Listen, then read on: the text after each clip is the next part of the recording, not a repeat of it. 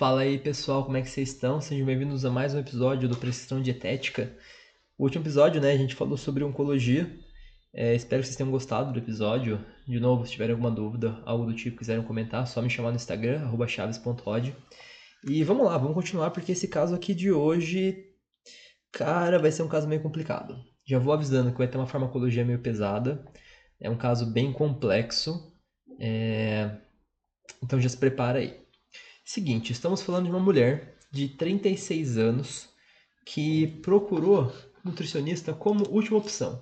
É aquele famoso, ah, já tentei de tudo, vai você, minha última opção. Se eu não me engano, eu atendi ela muito próximo do Natal de 2020.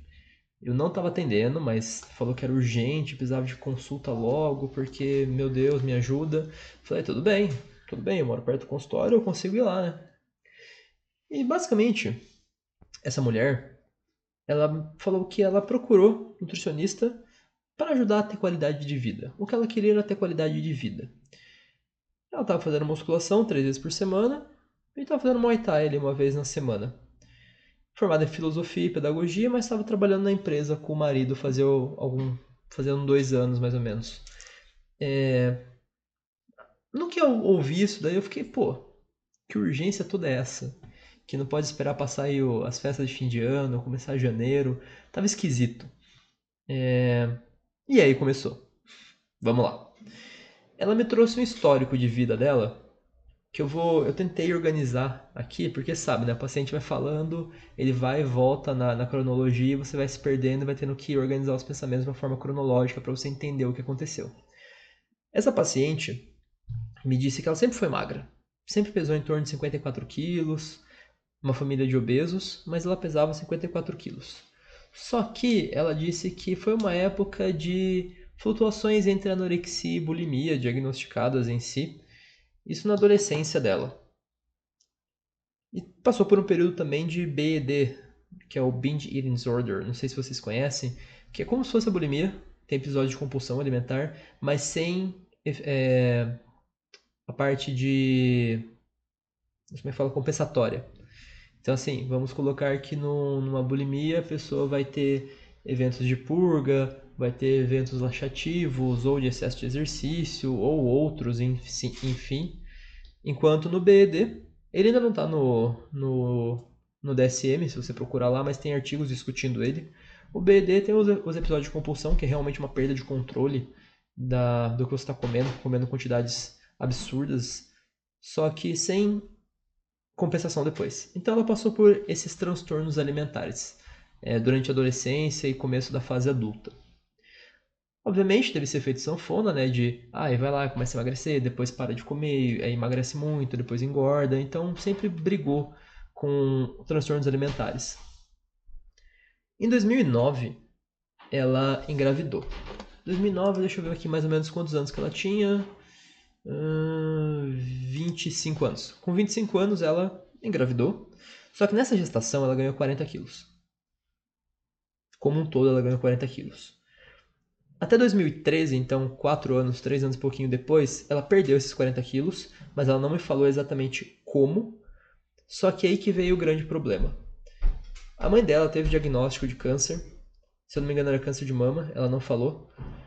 E foi quando ela parou de se cuidar ela começou a cuidar da mãe. Isso já aconteceu várias vezes aqui no consultório, de eu atender pessoas que deixaram de se cuidar para cuidar do outro. E passaram anos da vida cuidando do outro.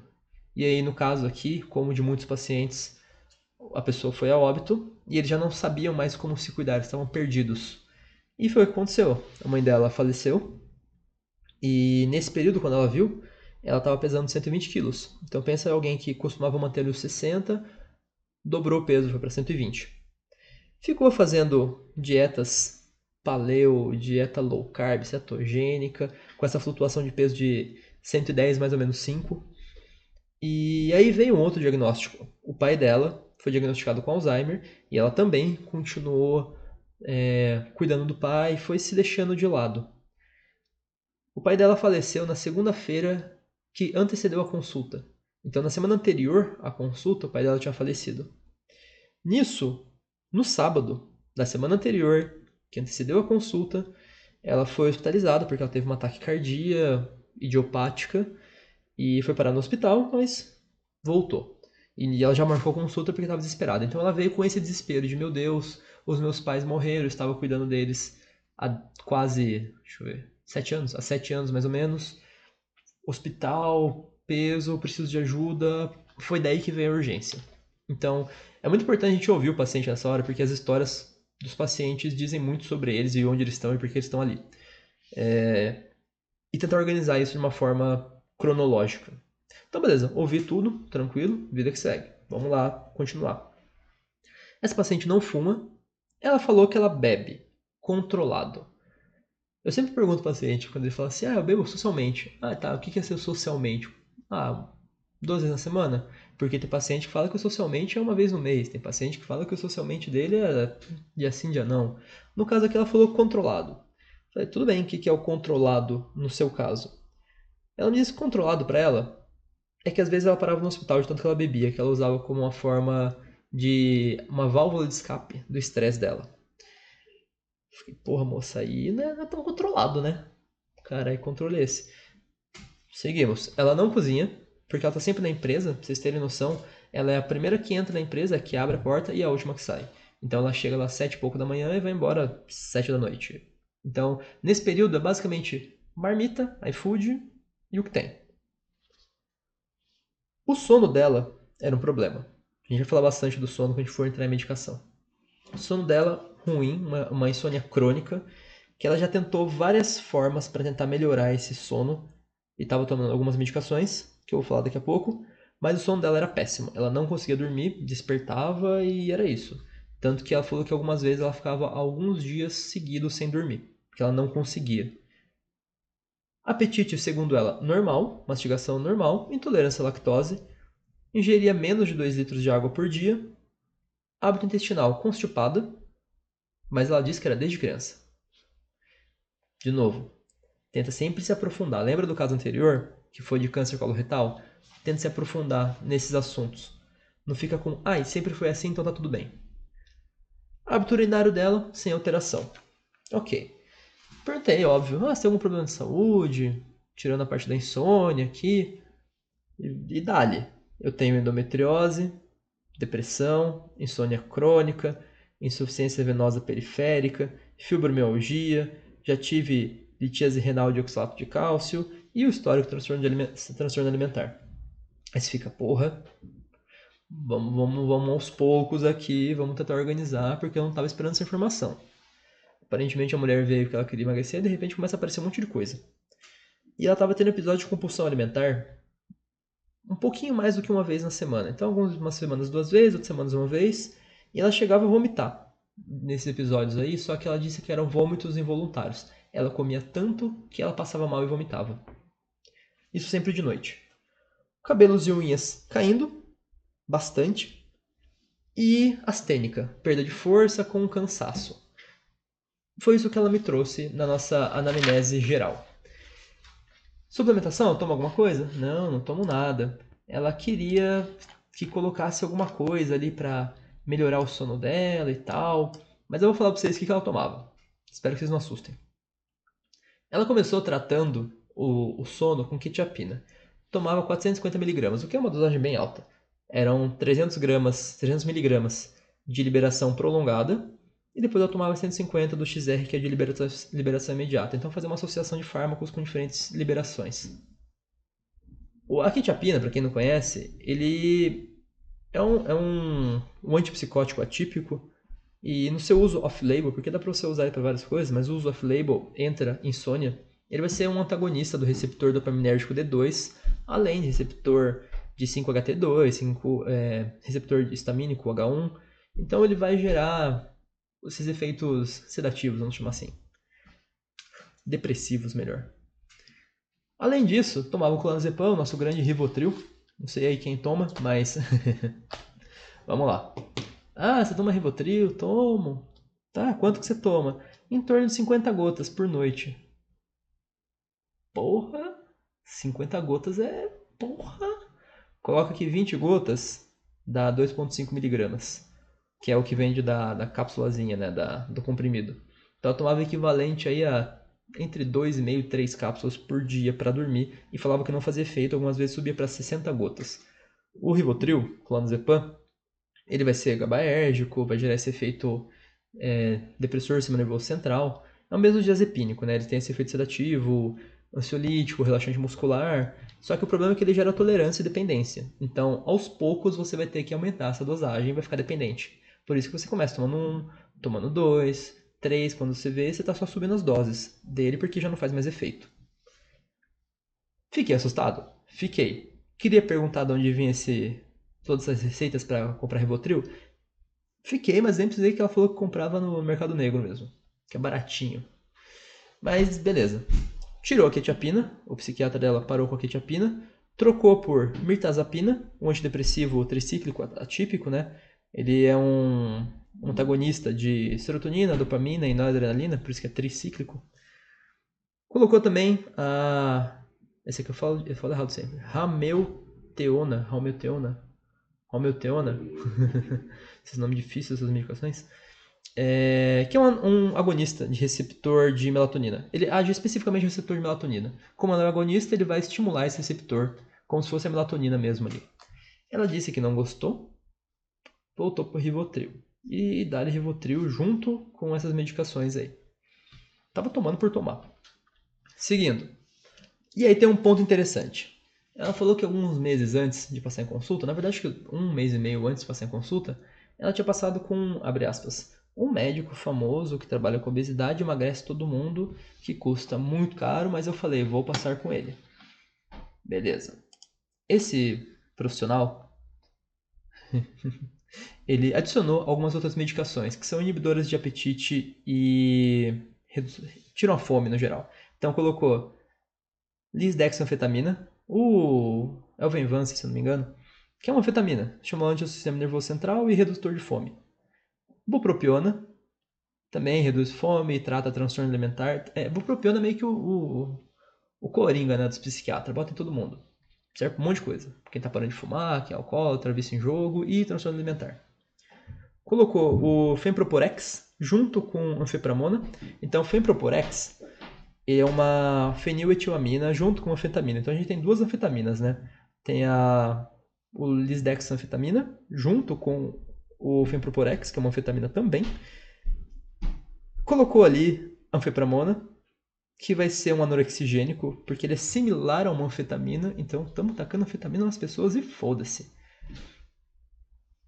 Além disso, colocou uma, uma, lista de manipulados que eu tô com ela aberta aqui, eu vou ler para vocês, que falou para não, toma isso aqui que vai resolver fome, vontade de doce, aquele negócio de sempre. Uso interno, 5-HTP, 60mg, que seria ali a serotonina em si, um, é, serotonina. Tirosina, 160mg. Sene, que é um, um, um, laxante, é um chá, era o extrato de sene que ele queria. Ele é um laxante porque ele estimula o peristaltismo e aumenta a retenção de água no intestino. Furosemida, que é um diurético de alça. Colocou mais bupropiona na, na própria formulação. Picolinato de cromo. Menta. Aloína, do aloe vera Gimena, o Gimena simplicifolia, se não me engano. É, tem umas aplicações dela em si, mas, enfim, seguindo. Orlistat, que é o, o, o, tal do xenical, né, que atrapalha a absorção de gorduras e, consequentemente, a pessoa tem uma estatorreia, vai ter uma diarreia de gorduras, porque não vai absorver a gordura que está comendo. E glucomanã. Beleza. Deu isso daí pra ela, falou, ó, uma cápsula às 10 da manhã, uma cápsula às 5 da tarde. Ela disse que aguentou 15 dias, depois ela foi parar no hospital porque ela estava passando muito mal. E ela parou com a medicação. E aí ela veio para mim. Além disso, eu tenho o spray de Gimena com Garcinia. Esse até, a gente até pode conversar um pouquinho da sua utilização. É, algumas pessoas em si fazem esse spray de Gimena com Garcinia e dão sprayadas na boca, que aparentemente se reduz uma, aquela vontade de ter algo doce na boca. É, fica aí para quem quiser testar, sinta-se à vontade é, Jimena com Garcinia Camboja. Tinha umas outras coisas da medicação, mas beleza. Esse profissional que acompanhou ela pediu uma caralhada de exame. Uma caralhada de exame. Eu tenho aqui 40 páginas e um PDF de exames. E na outra, no outro PDF tem 37 páginas de exame. Basicamente, o que, que tem aqui? Uma proteína C reativa 70 e pouco, um VHS alto, é, eletroforese de proteína vai ter alfa-1 alta, são todos marcadores de inflamação. É, o, a própria ferritina dela estava cento e pouquinho, tudo alto. Deficiência nutricional? Sim, vai ter uma B12 baixa, ali no limite né, de 400, é, deficiência de vitamina D, deficiência de zinco, enfim, o que você espera. Deficiência de vitamina C também. É, a vitamina C, o exame dela é meio complicado de você pedir e ter, mas ele se correlaciona com ingestão habitual de frutas e, e alimentos ricos em vitamina C. Se ele está meio baixo ali no exame, ok. Mas no caso dela estava inferior a 0.1, que é o mínimo de detecção do, do próprio laboratório. Então realmente devia estar tá baixo, que condizia com a alimentação dela. Aí, lógico, tem aqueles negócios, lítio, tem chumbo, cádmio, é a porra toda, né? Que você fazer aquele pacote de exames, joguei no ar quem entenda quem quiser. Colesterol dela estava um pouco elevado, estava em 230, cadê aqui? 200 e tururu, aqui achei. Colesterol total 267, com um HDL relativamente baixo, de 47, por um tanto de LDL que tem. Triglicerídeos 177, bem alto também. Aí assim, tem coisas, perfil hormonal, pô, acho complicado ficar dosando algumas coisas. Tipo, indicação de dosar testosterona mulher é só para para hiperandrogenismo e condições similares. Mas tá, tá lá, né?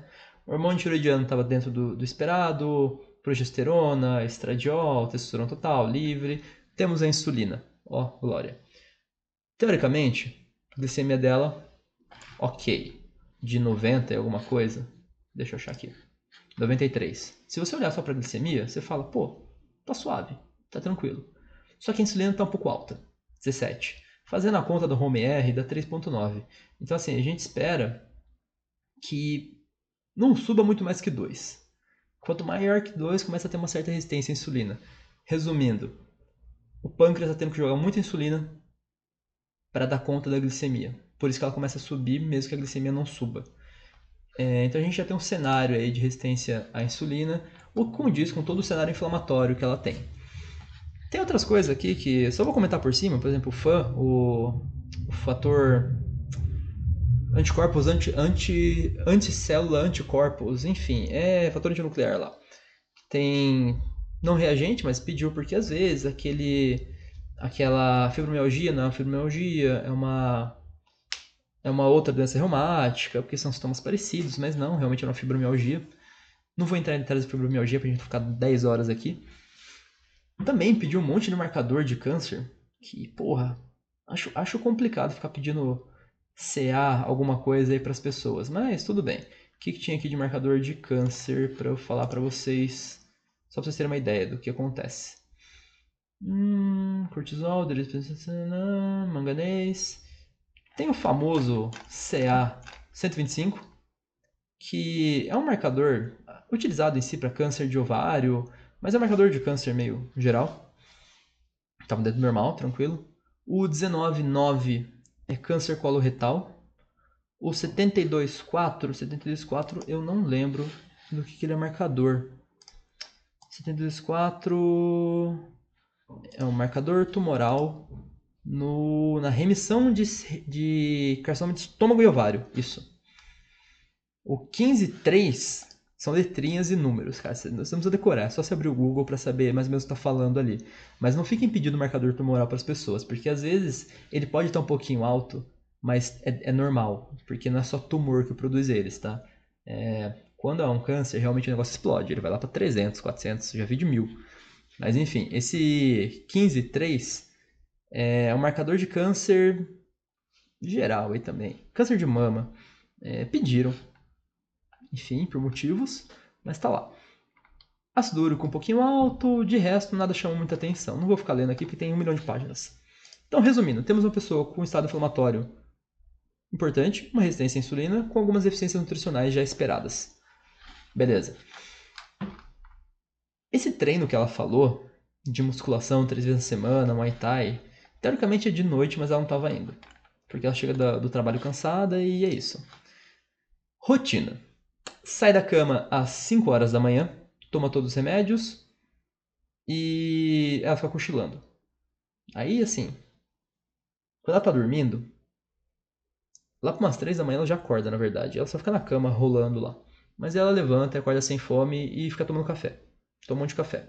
Primeira refeição dela acaba sendo um almoço na empresa, algo entre uma da tarde e quatro horas, que ela pede um iFood.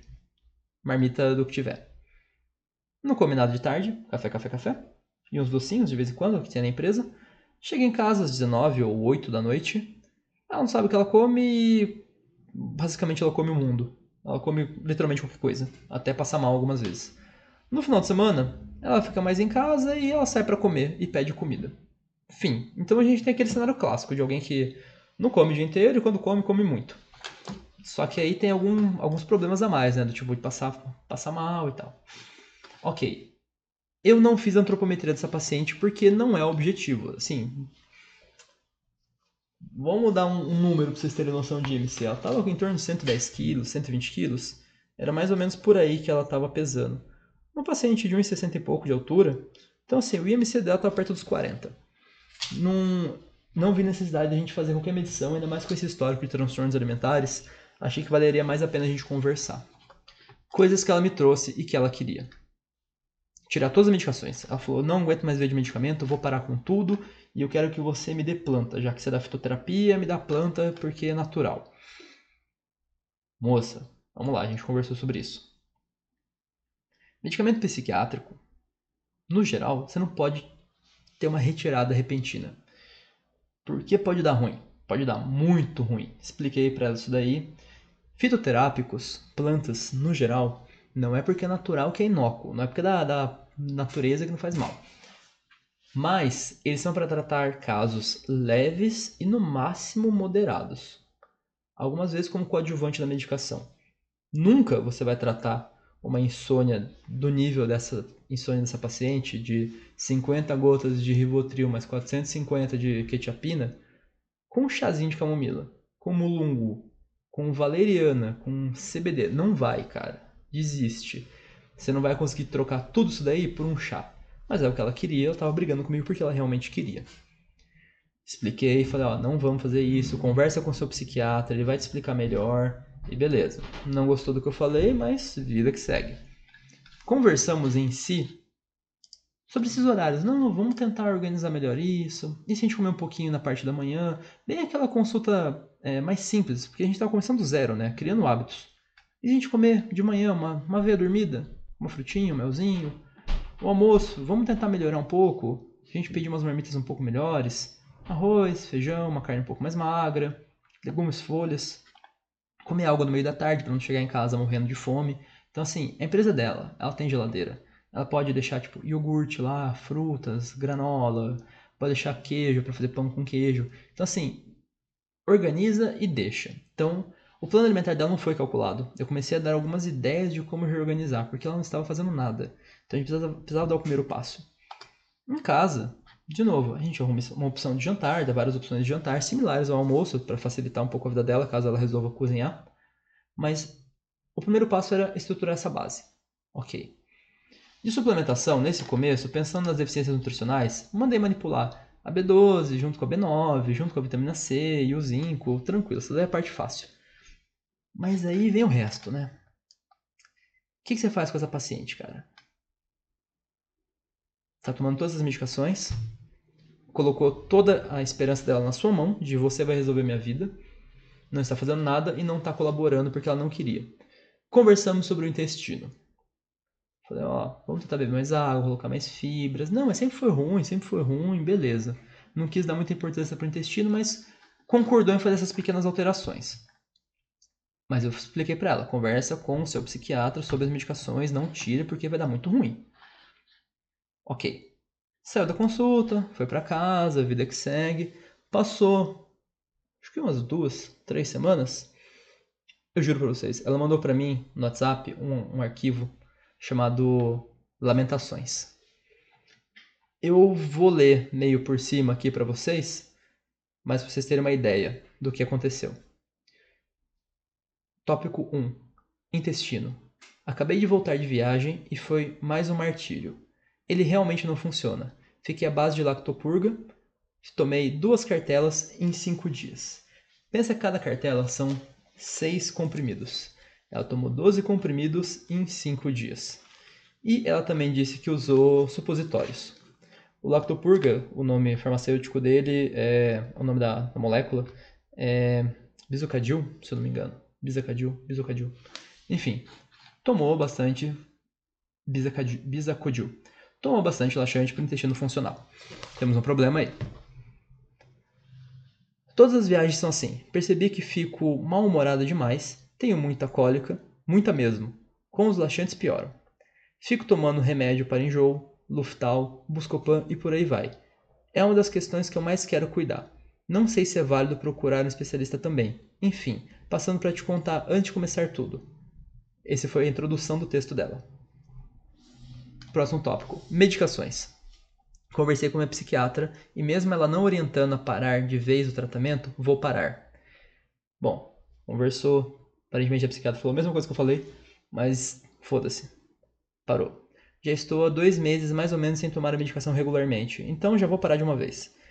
Se eu não der conta, eu retomo. Não aguento mais viver à base de tantas medicações. Sou hipocondríaca. E vou tentar o caminho do meio, porque quero viver com qualidade. Acredito que os alopáticos não estão surtindo efeitos mais. Ando tendo crises de medo, coração acelerado, fiz exames e está ok. Já fui parar no centro médico três vezes esses dias, mas eletro ok também. Então, vou tentar tratamentos diferentes. Acredito muito na filosofia de que faz parte da cura querer ser curado, e até hoje, sinceramente, nunca quis. Não pude por conta do psicológico, por tudo que vivi com doença da minha mãe, na sequência meu pai, enfim, quero tentar algo, algo novo. Disso daí a gente consegue tirar que ela realmente está querendo mudar. Mas assim, não adianta só querer, tem que fazer da forma correta. E ela quer, mas ela não está querendo fazer da forma correta, ela está querendo fazer da forma que ela quer. Isso é um problema. Quero ver se dá pra gente fazer um tratamento fitoterápico. Preciso regular o sono, as dores no corpo, as questões de retenção de líquidos, etc. Tudo aquilo que te falei. Depressão, TPM, disposição, ausência de libido, lentidão, fibromialgia, compulsão, insônia, falta de memória, humor, irritação, ataques de raiva, entre outras coisas. Quero te pedir um favor. Se você puder me indicar onde você treina, porque eu achei legal seus vídeos, enfim, quero ir. Vou fazer só três dias por livre e espontânea pressão. Vou me empenhar em mudar os hábitos. Já estou colocando em prática algumas coisas que você me falou. Sei que tem muita coisa para arrumar, mas é isso. Escrevi assim para sintetizar tudo num lugar só. Ótimo. Algumas coisas ela já fez, ela tá querendo mudar, mas ela não sabe para onde ir. Ela quer ir pro lado que ela acha que deve ir. Gente, fitoterapia não vai dar conta disso. Ela precisa realmente de uma equipe junto ali. E falando a verdade, uma equipe é cara é caro você ter um médico que dialoga com um nutricionista, que dialoga com um psiquiatra e ter um psicólogo junto para todo mundo tratar. Pensa em alguém com fibromialgia fazendo arte marcial. Porra, isso deve complicado. É, mas enfim, o que a gente tira desses pontos? Conversei com ela, reforcei a orientação do psiquiatra, mas ela não quis, e beleza. Nisso ela me mandou uma foto do tornozelo dela. Uma foto de um tornozelo muito inchado, muito inchado mesmo. Se vocês conhecem a escala de, de Godet, de edema, que vai de uma cruz até quatro cruzes, aquela que você aperta o tornozelo e vê quanto o, o inchaço, né, e vê quanto tempo que ele demora para voltar. O dela era quatro cruzes, que é uma marca mais profunda, que ela volta ao estado inicial em mais de 30 segundos. Na verdade, o dela mal voltava para o estado inicial, ele simplesmente ficava lá, fundo. Você apertava, pedia um vídeo para ela, e você apertava e ficava lá inchado. E ela falou: Ah, eu preciso de algum diurético, algum, algum fitoterápico diurético. Só que a gente tem um problema. Edema de membros pode significar insuficiência cardíaca, pode significar insuficiência renal, entre outras coisas. Pensa num cenário de uma pessoa que começou a ter várias taquicardias, foi parar no hospital com problemas cardíacos, começou a apresentar edemas de membros e quer tomar diurético, achando que o diurético vai resolver.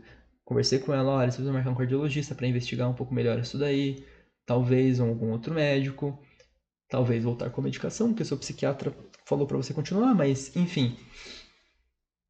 A minha vontade em si, eu até procurei, era internar essa paciente, mas eu não tenho esse poder. E a gente não pode internar ninguém contra a vontade dela. Conversei com algumas pessoas, com outros profissionais, eu não tinha o contato do médico dela, ela não queria me mandar o contato do médico. Então, o que eu, qual era o meu poder no consultório? Nesse momento, nenhum. É aquela sensação de incapacidade que você tem, de, nossa, o que, que eu faço agora? Conversei muito com ela da importância dela fazer o acompanhamento médico correto, que a fitoterapia em si não era mais indicado para ela, tentar repor algumas coisas, mas não adiantou muita coisa. Ela sumiu por um tempo, mas assim, pra vocês terem uma noção do cenário como um todo, porque a gente tem que ter. A gente aprende muito com a psicologia, né? Tem que ter alguns. alguns apoios da família e tal. Fui atender o marido dela. Cara, o marido dela, ele é. Ele usa cocaína, muita cocaína, do tipo que vai para Bolívia buscar cocaína algumas vezes no ano e traz as caixas de Rivotril junto. E é daí que ele, ela pega o, o Rivotril que ela está utilizando. Então a gente não tinha um suporte da família nesse caso. A mãe dela morreu, o pai dela morreu, o marido dela também tem outros problemas que precisam muito ser tratados. E ela tava meio que sozinha ali. E eu não sei como é que o filho dela tá nesse meio, mas enfim. Fiquei muito sem saber o que fazer. Sugerir terapia para essa pessoa é essencial, porém ela não aceitou muito bem essa informação, porque ela acha que a cura vai vir das plantas e da fitoterapia. Essa paciente sumiu de tudo.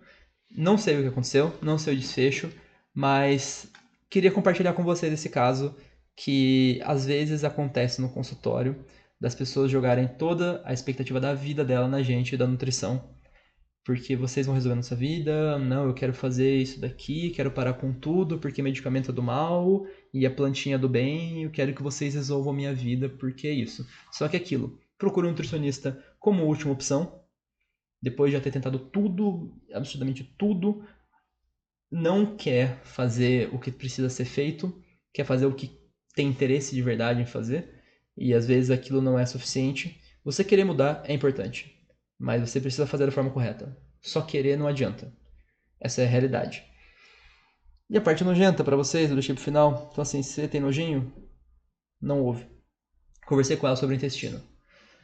Perguntei consistência das fezes, perguntei como é que tava. Ela me disse que a consistência das fezes dela era pastosa. Só que você me pergunta, como que alguém é constipado com fezes pastosas? Basicamente, a pessoa não tem uma utilidade intestinal. Ela estava utilizando o... os laxantes há bastante tempo, há muito tempo. E o intestino dela aparentemente ficou dependente do, do lactopurga para ter uma utilidade intestinal, então sem não funciona. Então ela não consegue ter o peristaltismo. E aí eu perguntei como que você faz. Ela disse, eu fico agachada e uso uma colher. Há muito tempo. E é com essa imagem maravilhosa que eu deixo vocês. Muito obrigado por assistir. Se você tiver alguma dúvida sobre o episódio, sobre o caso ou sobre nutrição no geral, casos clínicos, consultório, pode me chamar no Instagram, chaves.rod. Se você tiver algum caso para compartilhar, vamos marcar. Você grava aqui comigo, fica tranquilo. E é isso. Muito obrigado por assistir. Compartilhe com os amiguinhos. Tchau, tchau.